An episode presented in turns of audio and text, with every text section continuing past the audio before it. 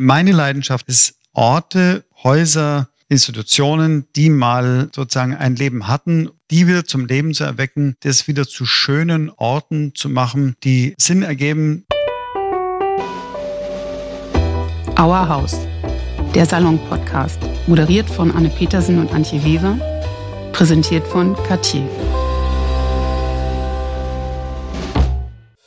Herzlich willkommen zu einer neuen Folge von Our House, dem Podcast des Salonmagazins. Ich bin Anne Petersen und unser Gast ist dieses Mal einer der erfolgreichsten Hoteliers Deutschlands, Corbinian Kohler. Wir sprechen heute nicht nur über sein Hotel Bachmeier-Weißach, sondern auch über all seine anderen Pläne für die Region Tegernsee, insbesondere natürlich über das Wildbad Kreuth, den legendären Klausurort der CSU unter Franz Josef Strauß, in dem jetzt aktuell sehr viele Flüchtlingsfamilien aus der Ukraine untergekommen sind, aber dazu später mehr. Herr Kohler, Sie sind hier geboren, Ihre Familie stellt in Gmund Papier her. Wann war für Sie klar, dass Sie Hotelier werden? Nachdem ich zehn Jahre lang die Papierfabrik mit meinem Bruder geführt habe, bin ich dort raus, weil ich in der Zeit auch schon angefangen habe, Immobilien zu entwickeln. Und dann kam irgendwann mal diese Hotelimmobilie daher. Und für einen Tegernseher die Idee, an dem Bachmeier Weissach mitarbeiten zu dürfen, oder wenn ich ehrlich bin, auch so ein bisschen mein Ego gekitzelt. Plus, ich bin Lokalpatriot und da irgendwie an dem Glanz des Tegernsees mitzupolieren, war schön. Ich habe das aber total unterschätzt. Mhm. Ich bin ja da rangegangen mit dem Glauben, du bist ja schlaues Kerlchen. Hotellerie kann ja nicht so schwer sein. Ich habe dann relativ schnell Demut gelernt, dass es sehr wohl einen Grund gibt, warum man das auch lernen und studieren kann. Mhm. Damals, als ich angetreten bin, war das ein Betrieb mit 45 Mitarbeitern, die damals also jetzt nicht die Crème de la Crème der deutschen Hotellerie waren und mit einem Anführer in meiner Person, der überhaupt keine Ahnung in Wirklichkeit von Hotel hat. Das hat mich sehr an meine Grenzen gebracht, aber aus heutiger Sicht kann ich das etwas cooler sehen, aber damals hat es mhm. mich an meine Grenzen gebracht. Im Dezember 2020 haben Sie auch noch das Wildbad Kreuth übernommen. 50 Jahre in Erbpacht. Eigentümerin ist die Herzogin Helene in Bayern. Und dieses Bad ist ja als Kurort legendär. Ich war im letzten Jahr selbst im Wildbad Kreuth und stand ganz alleine in dem riesigen Ballsaal, groß wie ein Fußballfeld. Es ist ja ein Riesengelände, ein Riesenprojekt. Was hat Sie da geritten? Ja, das ist ein Projekt, das sich über Jahre jetzt entwickelt hat. Ich war schon mal vor fünf Jahren dran mit der herzoglichen Familie. Mhm. Zwar schon auch damals als Ort der Kontemplation, aber noch nicht so spitz, wie wir das heute geplant haben als Spiritual Retreat. Manchmal nennen wir es auch Mental Retreat. Im englischen Raum muss man da aufpassen, weil Mental Retreat könnte auch heißen, dass da lauter Verrückte sind. Das soll es nicht sein. Nein, das soll es nicht sein. Genau, also was verstehen Sie denn unter Spiritual Retreat? Naja, der Ansatz, den wir dort haben, ist, ich nehme mich aus meinem Leben raus und stelle mich mal aufs Nebengleis und schaue mich mal ganz genau an. Wir machen es durch drei Disziplinen. Zum einen durch Psychologie, zum zweiten Philosophie und dritten Spiritualität. Muss ich allerdings ein bisschen erklären.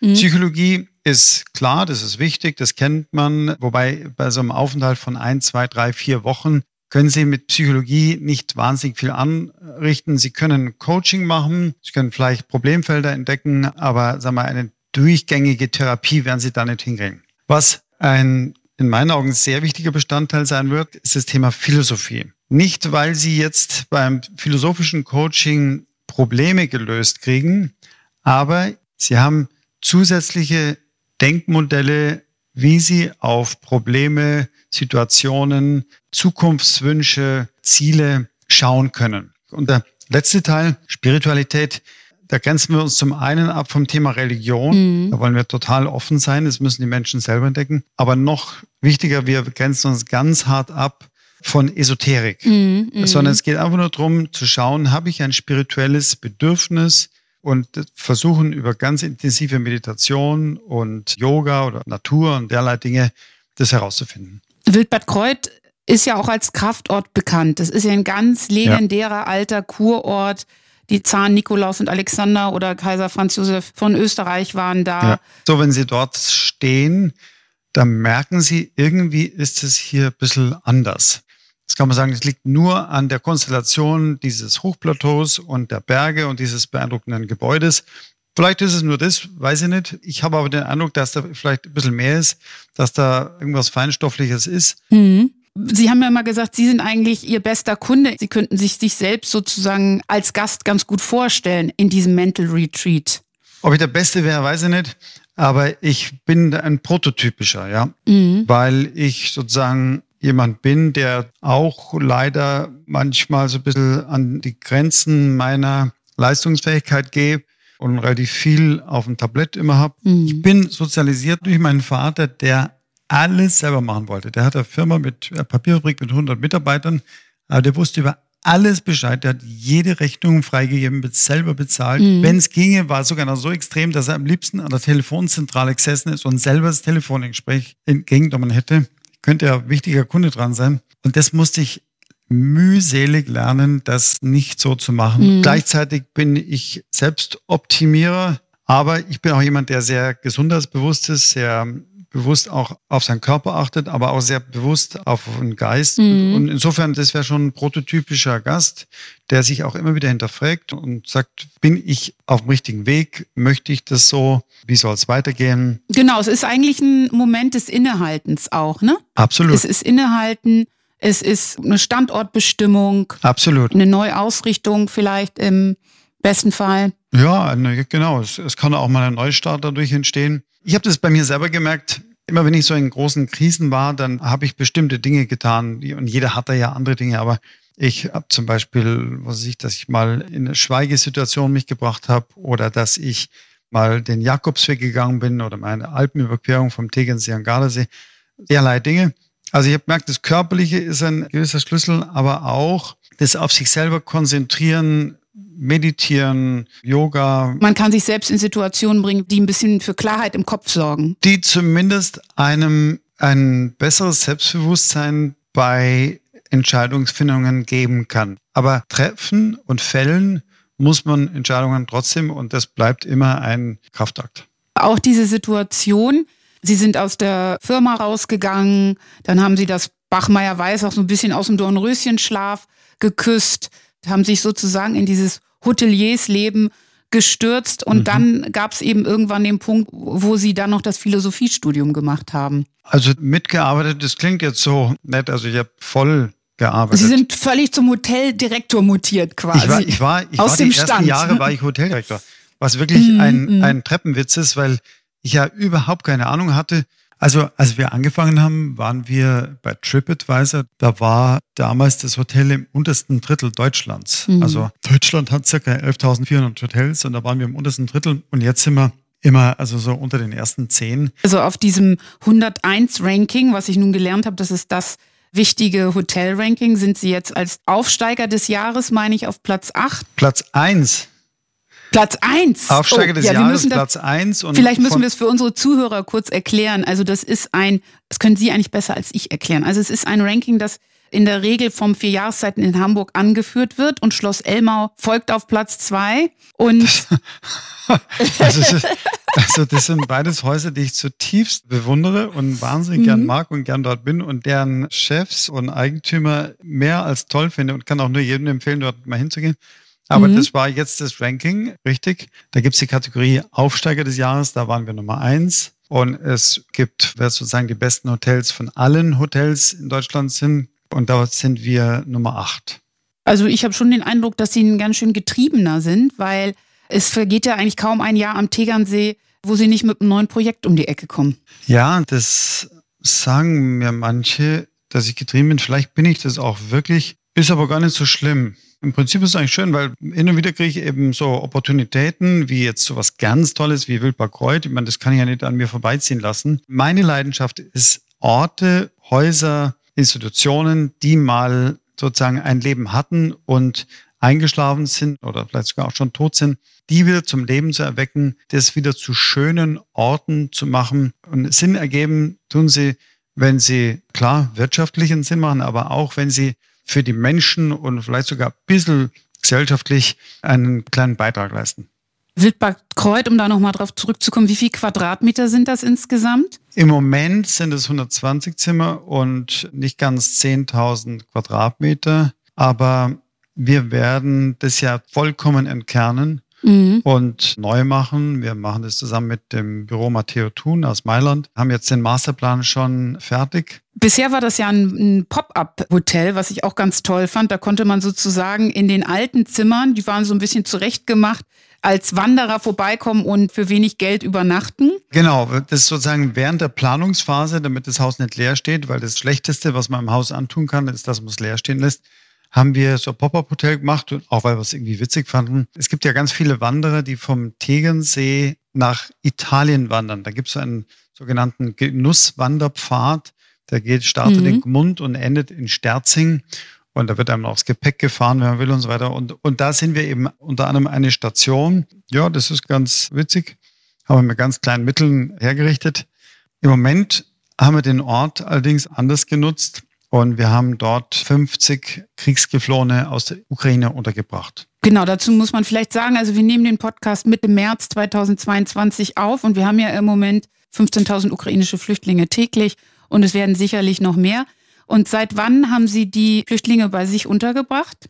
Wir haben die jetzt seit, dass ich nichts Falsches sage, seit zwei Wochen bei uns. Mhm. Und das war wirklich bewegend. Damals war man mindestens so schockiert wie heute, weil die Eindrücke natürlich noch frischer waren. Ich weiß nur, meine Frau und ich waren dort. Dann mein Geschäftsführer, der Thomas Kösters und seine Frau Katrin Kösters, die das Ganze vor Ort managt. Und dann noch der Kräuter Bürgermeister, Herr Bierschneider, waren da auch noch einige von unserem Team. Und wir waren alle wahnsinnig gespannt, weil es hieß, dann um 6 Uhr kommt der Bus mit den Kriegsgeflohenen an. Die mussten vorher noch nach Miesbach zum Landratsamt dort registriert werden. Dann wurde es irgendwie sieben, dann acht Uhr und dann, ich weiß noch, als dieser Bus dann, ich heute noch ganz eine wackelige Stimme, als dieser Bus dann auf dieses Hochplateau vorfuhr und dann langsam dem Haus entlang bis zum Haupteingang. Mhm. Und dann stiegen da diese Menschen aus wie Sie und ich zum Teil hochgebildete Hochschulprofessoren, aber auch kleine Unternehmer, auch normale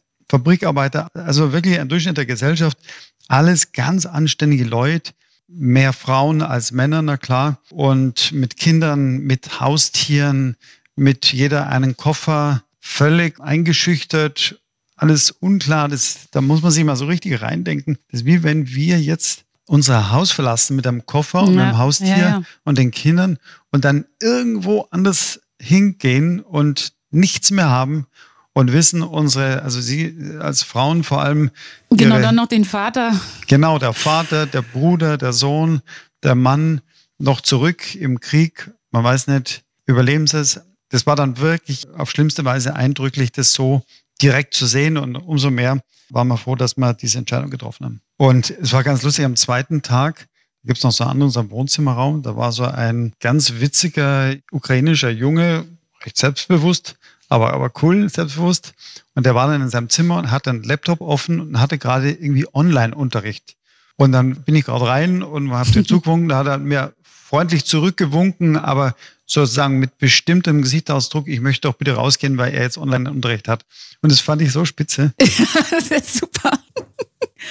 Ja, also es ist schrecklich und bleibt abzuwarten, wie das jetzt weitergeht. Ja. Jetzt müssen wir nur überlegen, wie wir da den Anschluss machen. Ja. Dann kommen wir jetzt nochmal zurück an den Tegernsee und zu den anderen Hotels. Also insbesondere natürlich zum Bachmeier Weißach, aber auch zum Bussi Baby, zum Clubhaus, das Wallberghaus. Es ist ja mittlerweile eine ganze Welt, die Sie da eröffnet haben. Ja. Was ist die Idee dahinter? Unser Wettbewerb ist ja nicht am Tegernsee. Am Tegernsee gibt es fantastische Hotels wirklich fantastische. Aber das sind Hotels. In denen geht es um Essen, Trinken, Schlafen. Mhm. Vielleicht beim einen oder anderen noch ein bisschen Spa. Aber okay. Wir sind ja ein Spa und Resort. Also das Thema Spa und alles außer zusätzliche zum Essen, Trinken, Schlafen spielt bei uns eine riesige Rolle. Und in diesem Bereich haben wir in Deutschland, sagen wir, zwei Wettbewerber. In Österreich gibt es so drei, vier, Südtirol ein, zwei. Aber der Unterschied zwischen uns und den anderen ist der, dass die normalen Spa- und Resort-Hotels, die sind verortet an einer Stelle. Meistens wahnsinnig tolle Stellen. Mhm. Und wir sagen,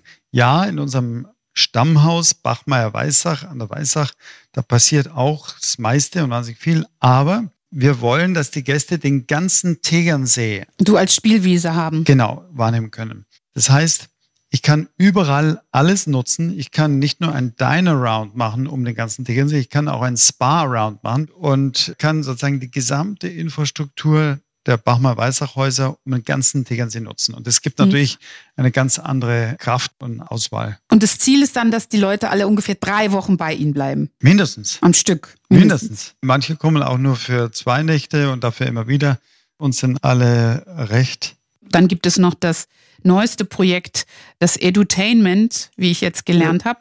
Das Tegernsee fantastisch. Das Tegernsee fantastisch. Ein Indoor Edutainment Center, genau. Ich finde ja so Freizeitparks sind ja absolut die Pest. Ja, wobei ich muss sagen, ich fühle genauso wie Sie. Und wenn Sie mich jetzt nach Disneyland einsperren, dann ist das Höchststrafe. Aber den letzten Twist an Inspiration, den ich brauchte dafür, habe ich im Europapark Grust gekriegt.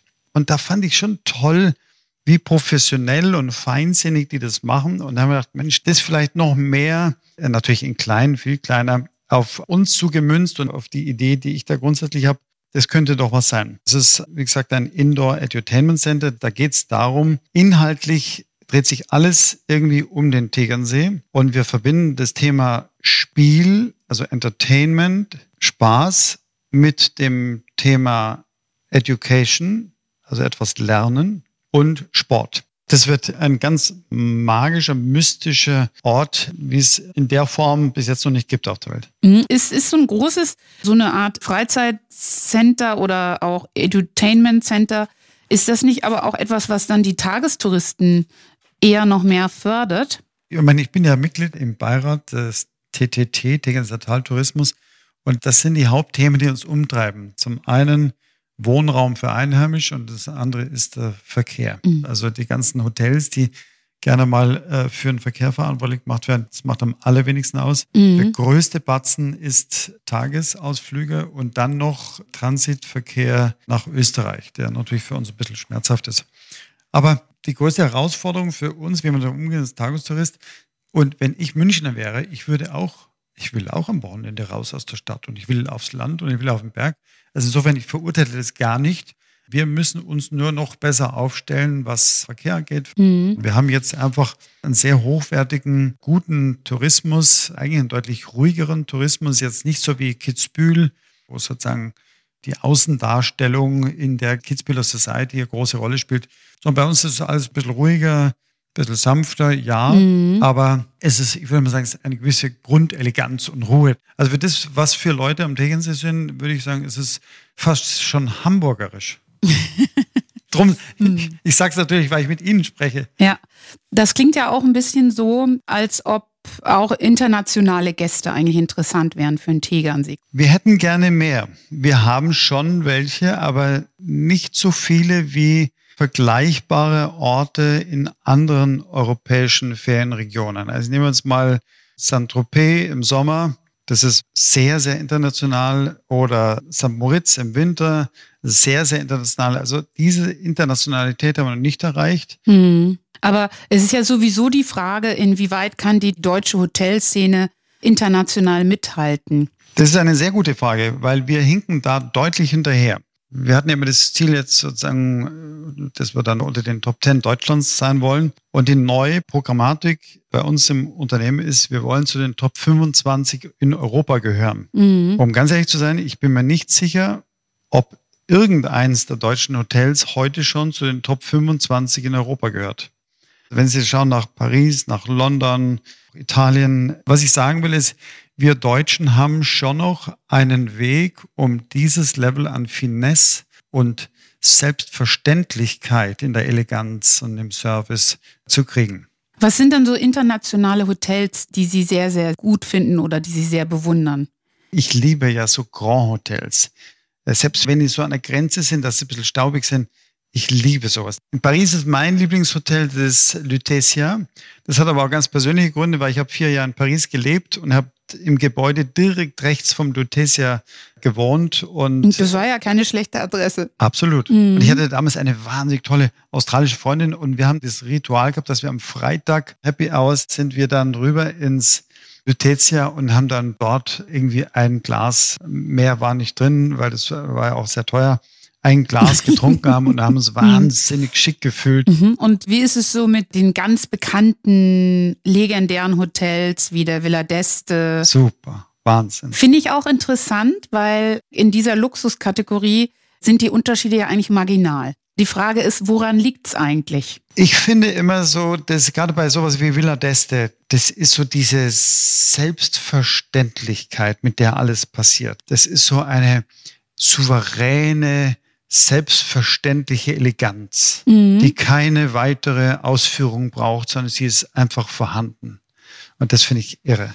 Das liegt natürlich an den Mitarbeitern. Ja, aber auch an der Führung und an der Tradition. Ich glaube, dass allein schon die Tradition da wahnsinnig viel abreibt auf die Mitarbeiter, die das sozusagen in Person die Tradition und die Eleganz weiterführen. Die Mitarbeiter sind auch für den Tegernsee ein Thema, also die Fachkräfte. Ja. Dadurch, dass der Tegernsee so boomt, gibt es ja teilweise gar keine Wohnung mehr für die Mitarbeiter. Wir haben dasselbe Problem wie alle Ferienorte, exklusive Ferienorte, also das ist in Saint-Tropez, in St. Moritz, in Gstaad, auf Sylt, am Tegernsee, das ist überall das Gleiche.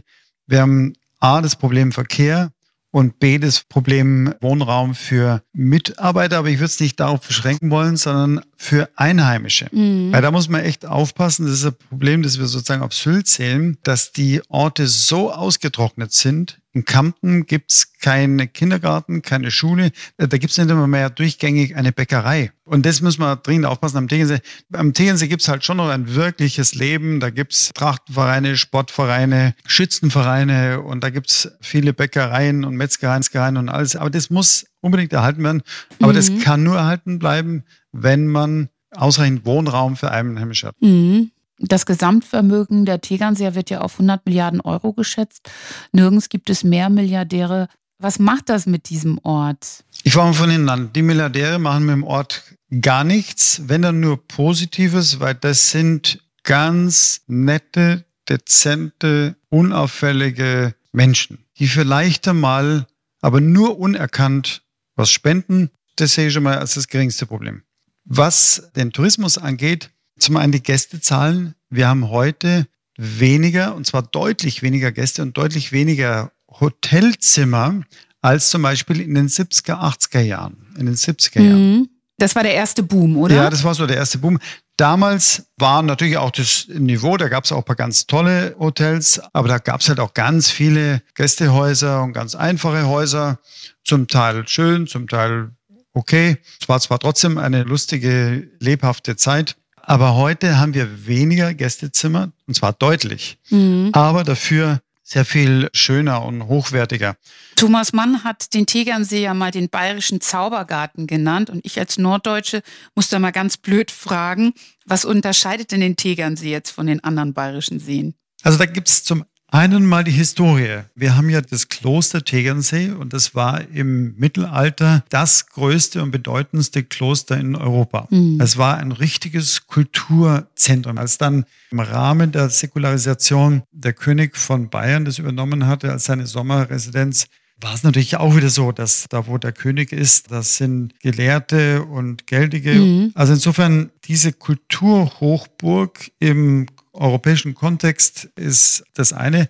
Das andere ist die Geografie. Es gibt sehr viele wahnsinnig tolle Seen, auch in Bayern, aber der Tegernsee hat ein bisschen mehr alpinen Charakter als die meisten anderen. Zum Beispiel Ammersee, Starnberger See, Chiemsee, wirklich wunderschöne große Seen. Aber da ist außenrum relativ flach. Und es gibt zum See nochmal andere Kraft, wenn der von Bergen umzingelt ist. Mhm. Es ist immer so ein pulsierender Austauschort gewesen. Und ich finde, das schwingt bis heute ein bisschen mit. Bis zum Kobinian-Kolleg eigentlich. Bis zum Kobinian-Kolleg, ja, ja. Das ist ja auch so eine Spezialität von Ihnen. Einmal im Monat. Ist das eigentlich nur in der Wintersaison oder ja, ja. Philosophie studiert und dann musste das sofort umgesetzt werden? Einer meiner Professoren ist der Willi Vossenkulp. Und wir waren mal in einer Weinlaune bei uns daheim im Wohnzimmer, weißt du, und da hat er eigentlich die Idee gehabt dass man bei so einem, so einem Kaminabend, da haben wir uns gedacht, dass dann irgendwie so 20, 30 Leute kommen und da lädt man jemand ein und der redet zu was und das wäre doch nett. Auch der Name Corbinians Kolleg kommt von ihm, nicht von mir. Ich fand es peinlich, aber gut. Und dann haben wir das angefangen und plötzlich war bei uns der große Festsaal voll. Waren da immer so 150, 200 Leute da. Mhm. Und haben wir es ist eine riesen Resonanz zu diesem Thema. Die große Überschrift ist zu wichtigen Fragen der Zeit. Jedes Semester, also jedes Jahr hat dann noch ein spezielles Unterthema. Aber wir sind eigentlich immer voll. Und das macht richtig Spaß. Also das ist mhm, echt ein mhm. Salz in der Suppe für mich, diese Veranstaltungen. Ich freue mich ja auch über unsere gemeinsame Veranstaltung. Wir machen ja zwei Legendary Dinners. Legendary Dinner ist ja eine Rubrik, die wir im Heft haben. Ja. Es ist eine legendäre Party, ein Ereignis in der Vergangenheit, wo es meistens idealerweise auch noch die Menükarte gibt und dann erzählen wir das im Heft nach und kochen das auch nach. Und gemeinsam mit Ihnen erleben wir die Hochzeit von Grace Kelly und Fürst Renier von Monaco nach. Das ist am Wochenende um den 23. April. Und einen Monat später, am Samstag, den 21. Mai, machen wir das gleiche nochmal mit John F. Kennedy. Und zwar geht es da um den legendären Besuch 1963 in Berlin, als er gesagt hat, ich bin ein Berliner. Toll. Ja, da freue ich mich schon drauf. Genau. Äh, da freuen wir uns ehrlich gesagt alle schon drauf. Es findet ja, ich glaube, im Clubhaus statt. In genau, am Freitagabend ist es immer im Bachmeier in der Mitsu-Bar, das ist der Welcome-Abend und am Samstag gibt es dann richtig festlich das Legendary Dinner im Clubhaus. Und ich kann das in die Shownotes einfach nochmal schreiben. Darf man dir schon verraten, was gab es denn bei Grace Kelly und Prinz Renier zu essen? Es gab natürlich eine wahnsinnig, ich glaube, achtstöckige Hochzeitstorte. Ah. Da bin ich ehrlich gesagt mal gespannt, wie ihr Koch das bewerkstelligen wird. Ich, ich auch übrigens. Ansonsten haben wir wirklich gemeinsam ein ganz tolles Menü kreiert wo wir eigentlich im Wesentlichen alles übernommen haben. Also es gab eben sowas wie Lachs mit Gurkensalat, aber auch Hummer in Staudensellerie, Vinaigrette, Garnelen in Safransoße. Das waren so die wow. Sachen, die damals serviert wurden. Und daran orientieren wir uns eigentlich auch. Das klingt gut. Genauso die Blumenabstimmung. Es geht dann auch darum, welche Blumendekorationen suchen wir für die Tische aus. Also das sind so die Sachen, da sind wir schon in Vorbereitung, denn das ist ja auch schon in einem Monat. Also ich bin, wow. bin sehr gespannt. Es wird, glaube ich, sehr, sehr, sehr festlich. Also da bin ich dabei. Ja. Freue mich, wenn wir es dann sehen. Ja, wir haben ja die Schauspielerin Ruth Rosenfeld aus Berlin von der Schaubühne. Ah. Die wird am Freitagabend sicherlich ein bisschen am Klavier sitzen. Cool. Und dann am Samstagabend ist dann tatsächlich die Lesung. Da wird sozusagen die ganze Hochzeit rekapituliert. Bei Kennedy haben wir Oliver Lubrich, Professor aus Bern. Was, glaube ich, auch ganz toll ist, weil der gerade ein Buch geschrieben hat über das geheime Tagebuch von John F. Kennedy. Und das ja, ja. ist super spannend. Und da freue ich mich ehrlich gesagt auch total drauf. Toll. Ja. Super. Ja, dann würde ich gerne noch mal ein bisschen mit Ihnen über Ihre Kindheit sprechen, weil das finde ich natürlich sehr interessant. Das stelle ich, ich mir hinlegen? äußerst Ja, jetzt gerne mal ja. hinlegen. Nee, aber stelle ich mir äußerst romantisch vor, eben diese Papierfabrik direkt am Tegernsee und drei Jungs waren Sie. Ach, das war wirklich eine schöne Kindheit. Vor allem der Ort war so schön, was man sich jetzt als Erwachsener überhaupt nicht vorstellen kann. Wir, wir haben in der Fabrik gelebt, beziehungsweise über dem Bürogebäude. Das ist ein altes Fachwerkhaus. Im vorderen Teil haben meine Großeltern gelebt und im hinteren Teil, erster Stock, haben wir gelebt. Gab es Verbindungstür. Und wenn die Eltern nicht da waren, dann sind wir abends mal zu den Großeltern vor und dann durfte man so ein bisschen Whisky mit Wasser heimlich trinken. Mhm.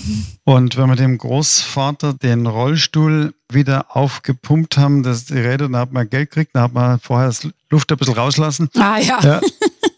Und aber diese Fabrik, die musste ja am Wasser liegen, ne? Doch, die brauchen sehr viel Wasser. Früher noch mehr als heute. Und da immer auf der Mangfall diesem Fluss dazu ein Floß bauen und zu fischen und dann in den Wäldern oben rumzustreunern und dann in der Fabrik verbotenerweise auf den Papierrollen rumzuturnen. Und also es war ein gigantischer Spielplatz, war super. Und dann waren da auch so Wohnungen von Mitarbeitern und die haben auch alle Kinder gehabt und die waren so in unserem Alter und wir haben gespielt miteinander und so. Es war spitzenmäßig. Ist eben eine ganz andere Art von Freiheit gewesen, ja, ja. ne? Genau, also wenn Sie das jetzt auch vielleicht mit Ihren, Sie haben ja selber vier Kinder, die sind mittlerweile auch schon ein bisschen älter, ja. wenn Sie das mit der Kindheit Ihrer Kinder vergleichen. Heute sind die Kinder natürlich so durch uns, also da, da, muss ich mir selber an der, an der Nase packen, total overprotected. Und quasi jede Stunde ist durchgeplant und wann gibt es Klavier und jeder macht dieselben Phasen durch. Man fängt an mit Ballett und dann mhm. endet es beim Reiten und bei den Mädels und bei den Jungs ist der Fußballverein und Skiverein und so. Also es wird alles durchgedacht. Bei uns damals, wir waren deutlich mehr auf uns selber gestellt und das war eigentlich recht schön. Da hat uns niemand genervt. War wirklich, dieser Teil der Kinder war eigentlich wirklich ganz cool. Sie haben ja mit Ihrer Frau, der Künstlerin Susanne Kohler, vier Kinder. Ja. Und ist von denen schon einer im Unternehmen? Ja und nein. Irgendwie sind sie alle drin, weil sie alle Ferienjobs dort immer machen. Aber es ist keiner da, der sozusagen sich jetzt schon drauf fokussiert. Mein Ältester, der Ferdinand, der hat ein Tourismusgymnasium in Innsbruck gemacht und hätte eigentlich schon die richtige Ausbildung, aber die große Leidenschaft ist von ihm Rettungsdienst. Und der studiert jetzt im letzten Semester Rescue Management, wusste auch nicht, dass das gibt und macht die Ausbildung mhm, zum mhm. Notfallsanitäter. Und der zweite, der Benedikt. Wie alt ist der? Also Ferdinand ist 24 und der Benedikt ist 21 und der Benedikt studiert BWL und nebenher noch so ein bisschen Philosophie, mal schauen, ob das durchhält. Mhm. Die Malis ist 17, die ist ganz, ganz leidenschaftliche Reiterin, ist da im Kader und nimmt es außerordentlich ernst. Und der Jüngste, der Quirin, der glaube ich, ist geborener Hotelier. Der ist heute schon ein grandioser Gastgeber mit 14 Jahren. Ein grandioser Koch. Also mhm. der hat uns neulich ein Sechs-Gänge-Menü gekocht. Da hätte ich gesagt, oh, da haben sich aber unsere Leute im Hotel ganz schön angestrengt.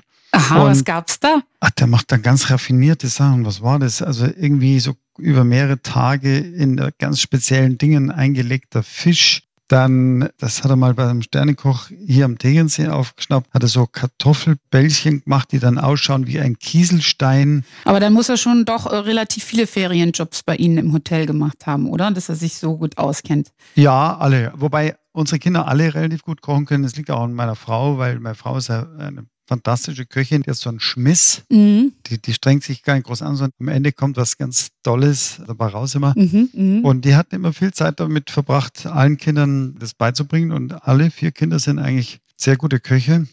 Mhm. Ganz, was würden Sie denn sagen, vielleicht so als letzte Frage, was zeichnet Sie aus? Sie haben ja schon eine beachtliche Karriere hinter sich. Was ist die Charaktereigenschaft, die Sie auszeichnet?